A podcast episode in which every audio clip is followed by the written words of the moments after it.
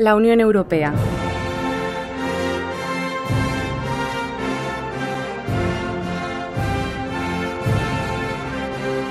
Un organismo que funciona como una máquina, formado por un montón de engranajes chiquititos que afectan a la vida de casi 450 millones de personas, algo muy importante en nuestro día a día, de lo que sin embargo no entendemos casi nada. Hagamos un poco de historia. Era el fin de la Segunda Guerra Mundial en el viejo continente. Le Rassemblement des Nations Européennes. La rúbrica de Felipe González refrentaba la presencia de España en la Comunidad Económica Europea. El euro será pronto una práctica común entre los ciudadanos que vivimos en esta comunidad. La postura del gobierno alemán de excluir del euro a quien no cumpla las condiciones de estabilidad. Una apertura de una línea de crédito para nuestro sistema financiero. Brexit means Brexit. Coronavirus que se sigue extendiendo por más países. Si acaban de amanecer, tienen que saber que el mundo ha cambiado. Sepan que Rusia ha atacado Ucrania. España preside el Consejo de la Unión Europea desde julio hasta diciembre de 2023, unos meses en los que escucharemos todo el rato los nombres de las instituciones europeas, sobre todo de una, el Parlamento Europeo. ¿Cómo funciona el Parlamento Europeo? ¿Quiénes son los eurodiputados? ¿Cómo se eligen y qué hacen día a día? ¿Cómo se entienden entre ellos? ¿Y por qué debería importarme a mí lo que ocurre en Bruselas? ¿Esas leyes al final llegan a España? Soy Paula García Viana, periodista de Radio Nacional, y creo que esto merece una explicación.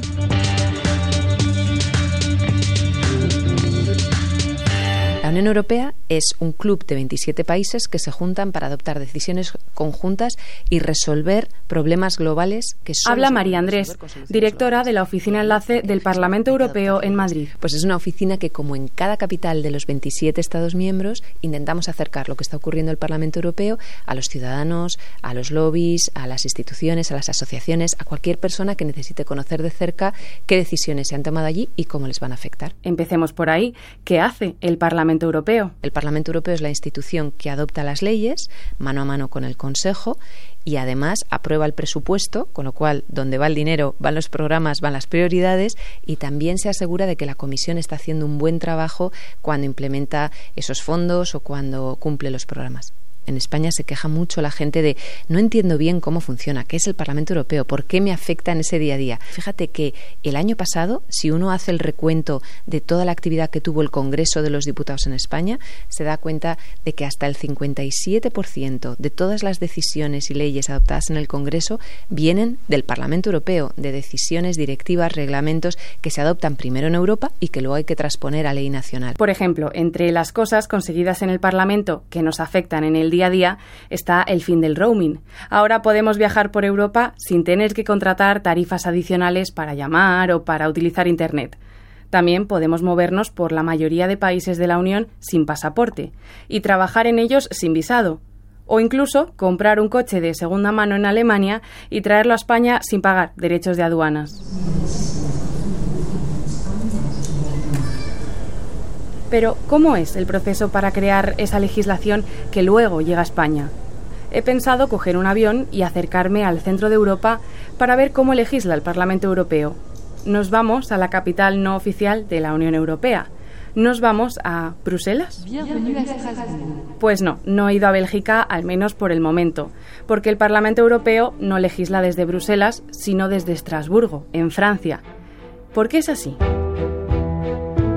Nos remontamos a la semilla de lo que luego sería el Parlamento, la Asamblea Común de la Comunidad Europea del Carbón y el Acero, la CECA. L'Europe n'a pas été faite, nous avons eu la guerre. L'Europe ne se fera pas d'un coup.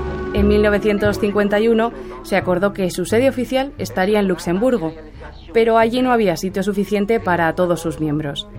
Así que se buscó una ciudad que estuviera relativamente cerca y en la que hubiese un recinto adaptado para trabajar. Y así llegaron a Estrasburgo. La communauté possède un parlement.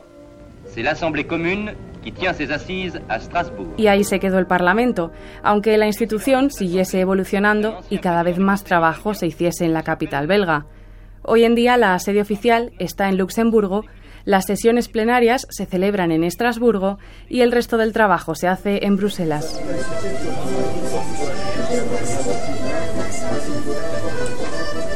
Así que aquí estoy, en el barrio europeo de Estrasburgo, porque durante una semana al mes, todos los meses, menos en agosto, que se van de vacaciones, el Parlamento Europeo se traslada a Francia para las sesiones plenarias, para votar las propuestas legislativas. La verdad es que hay diferentes opiniones en Europa sobre el gasto que supone este enorme movimiento de personal, aunque le he preguntado al taxista que me ha traído desde el aeropuerto y él dice que los franceses están encantados.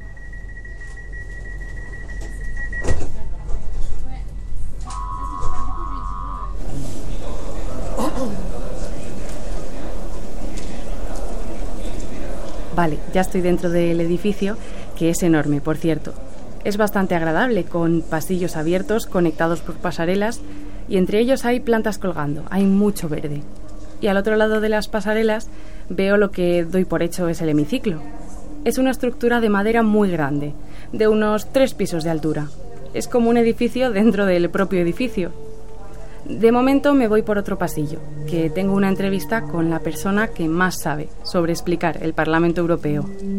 Sí, me llamo Jaume Duc, soy el director general de comunicación del Parlamento Europeo y el portavoz de la institución. La democracia, me cuenta el portavoz, también es el derecho de todos los europeos a votar en las elecciones al Parlamento, que se celebran cada cinco años. No, yo lo que me gustaría es que la gente efectivamente vaya siguiendo un poco las cosas que pasan aquí. Los medios de comunicación informan ya bastante, decir, que hay mucha información sobre lo que hace el Parlamento y sobre lo que hace la Unión Europea, que no les dé miedo la lejanía, que no les dé miedo la complejidad. No hace falta entender perfectamente cómo funciona el Parlamento Europeo, ni entender cómo funciona el Congreso de los Diputados o el Senado para interesarse en lo que al final cuenta, que es el resultado del trabajo que hacen los diputados y por qué esos diputados están haciendo ese trabajo, porque yo creo que a partir de ahí es como mejor se entiende la importancia de que luego a la hora de elegir a esta gente, los parlamentarios que nos representan, eh, pues los ciudadanos mm, acudan a las urnas, ejerzan su derecho, voten y sobre todo eviten que sean otros los que acaben tomando las decisiones en su lugar. Yo no entiendo cómo funciona mi coche, pero lo conduzco y me lleva a los sitios. Entre otras cosas, el portavoz se encarga de explicar lo que ocurre dentro de este edificio, las votaciones de las propuestas legislativas. Vuelvo a mi pregunta inicial. ¿Cómo funciona el Parlamento Europeo? Pues como los demás parlamentos, es decir, a través de comisiones parlamentarias que estudian las propuestas legislativas, que en este caso no las presenta un gobierno, sino que las presenta la Comisión Europea. Esas propuestas legislativas se debaten, se enmiendan, se aprueban en el Pleno y una vez se han aprobado, después viene la fase de renegociación de esas propuestas con el Consejo de Ministros, que es, digamos, otra cámara mm, diferente. Las dos cámaras se tienen que poner de acuerdo para que eh, una ley europea pueda entrar en vigor. O sea que la Comisión Europea propone leyes que se debaten y votan en el Parlamento, que está formado por eurodiputados votados por todos nosotros. Y luego las propuestas se vuelven a negociar con el Consejo de Ministros y se adaptan para poder aplicarse en cada país. ¿Más claro así?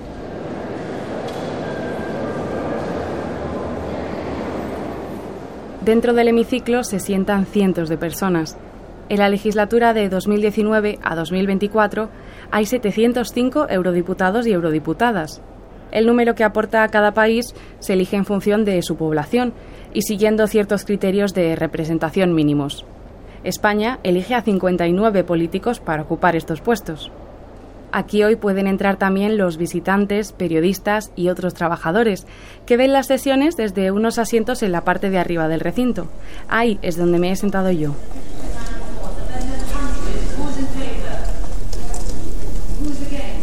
Desde aquí veo la mesa donde se presiden las sesiones y frente a ella están todos los eurodiputados, agrupados por familias políticas. En total son siete. Desde aquí veo, por ejemplo, a las dos más grandes, el Partido Popular Europeo y la Alianza Progresista de Socialistas y Demócratas, donde están los españoles del PP y del PSOE, respectivamente. En sus mesas los políticos tienen un micrófono para intervenir y unos botones para votar, aunque la mayoría de las votaciones se hacen por medios mucho más analógicos. La presidenta, que durante esta legislatura es la italiana Roberta Mezzola, avisa. Votamos la propuesta número 137, por ejemplo. Los eurodiputados ya tienen preparado un orden del día con la información sobre cada propuesta Y tienen que habérselo estudiado bien antes, porque las votaciones se hacen a la velocidad de la luz. Amendment 22D. Who's in favor? Who's against? Who abstains? Rejected. Metzola pregunta. 99. Who's in favor? ¿Quién está a favor? ¿Quién en contra? Who? ¿Y quién se abstiene? Check. Y los eurodiputados levantan la mano para expresar el sentido de su voto. Eso sí, hay veces que la diferencia entre los síes y los noes es tan pequeña que la presidenta pide un voto electrónico y ahí es cuando los políticos dan a uno u otro botón. Se conoce el resultado en apenas unos segundos. Algunas sesiones plenarias son más mediáticas que otras. Esta semana se vota una discutida ley de restauración de la naturaleza. Las bancadas de los visitantes y los periodistas están abarrotadas. Hasta la activista del medio ambiente Greta Thunberg está por aquí. La norma, por cierto, ha salido adelante. ¿Quién dijo que la política era aburrida? Aunque hay momentos así de emocionantes, la verdad es que las sesiones plenarias son muy largas. Dos días en los que el hemiciclo tiene actividad constante desde las 9 de la mañana hasta las 10 de la noche. Y otros dos días en los que se trabaja media jornada. Claro, los eurodiputados no están allí presentes durante todo el tiempo, solo en los momentos de votación o en los debates que les interesan. Así que yo tampoco me voy a quedar aquí 13 horas.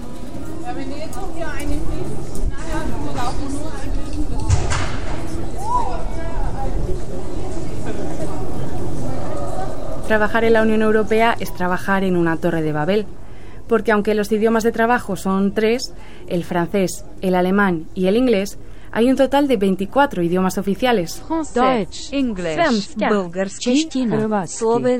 Claramente se necesitan departamentos enteros dedicados a conseguir que todos nos entendamos entre nosotros y también que los eurodiputados se entiendan entre ellos. Una de las intérpretes que se dedican precisamente a eso, Sandra Torelli, ha accedido a enseñarme cómo son las cabinas desde las que trabajan diariamente. Eso sí, en silencio, porque mientras nosotras buscamos una libre para charlar tranquilamente, sus compañeros y compañeras trabajan.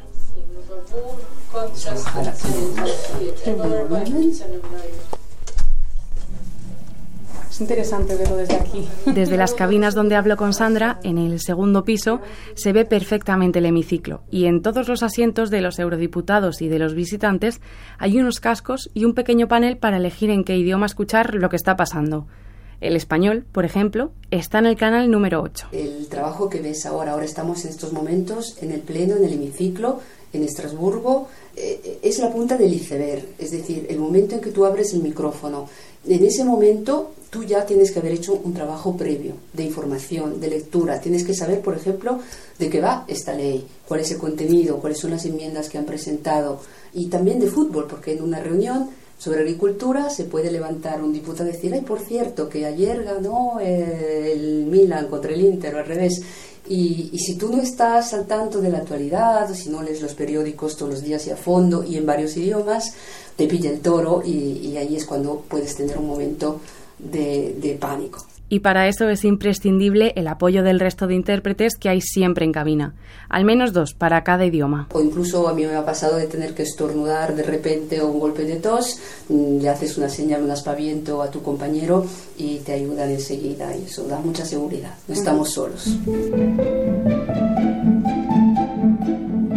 En Estrasburgo ya he comprobado cómo las propuestas legislativas se debaten, se enmiendan y se votan durante las sesiones plenarias que tienen lugar una vez al mes. Pero, ¿cómo llegan las propuestas al hemiciclo? ¿Y quién se encarga de elaborarlas? ¿Cómo es ese proceso? La respuesta está en la capital comunitaria, así que ahora sí, me voy a Bruselas para hablar con una eurodiputada que me va a poder aclarar algunas dudas más. Ah, al principio yo trabajaba en la universidad, eh, a la Universidad Carlos III de Madrid. Yo soy de una académica, eh, pero siempre he tenido la pasión por la política, por los asuntos públicos. Eh, Irene Tinagli es italiana, pero como trabajó en España, me sabe explicar en castellano cómo funcionan las comisiones parlamentarias que están formadas por eurodiputados de distintos grupos y países y sirven para preparar esa legislación antes de que pase a Estrasburgo. Tinagli, por cierto, es presidenta de una de las 20 comisiones permanentes, la que abarca los asuntos económicos y monetarios. Primero, las propuestas legislativas vienen de la Comisión Europea que las envía al Parlamento Europeo y también al Consejo Europeo. En el Parlamento Europeo vas a la Comisión, en este caso, en mi caso, la Comisión Económica, y lo que hacemos, eh, trabajamos a un informe eh, donde escribimos la posición de los miembros de la, de la Comisión Económica, lo que pensamos, si hacemos amendas, eh, cómo queremos cambiar esta propuesta legislativa. Para llegar a una conclusión, los eurodiputados que forman cada comisión se reúnen con agentes sociales miembros de lobbies o empresas, expertos, cualquiera que pueda verse afectado por la ley que estudian, para entender por completo el tema que están tratando. Después votan sobre ese informe. Si pasa a mayoría la Comisión de, los Asuntos Económicos, después se va a la plenaria, donde todos los miembros, no solo los miembros de la, de la Comisión, todos los miembros del Parlamento Europeo van a votar. Claro, con tantas visiones del mundo y opiniones distintas sobre todos los temas, a veces a la presidenta le toca hacer un poco de maestra de colegio y llamar al orden. If you could please take a seat. We can start. Ah, sí, sí.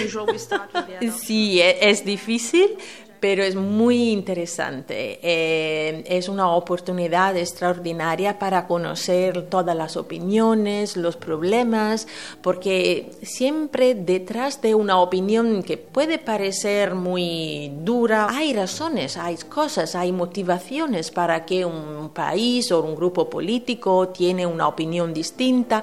Es, es muy interesante escuchar eh, y hacer un esfuerzo para que los distintos grupos se puedan hablar y, encontrar una, un compromiso. Eso es lo que hacemos cada día.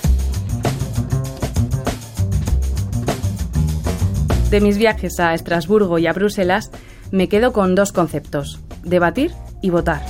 Y es que en eso se basa el Parlamento Europeo.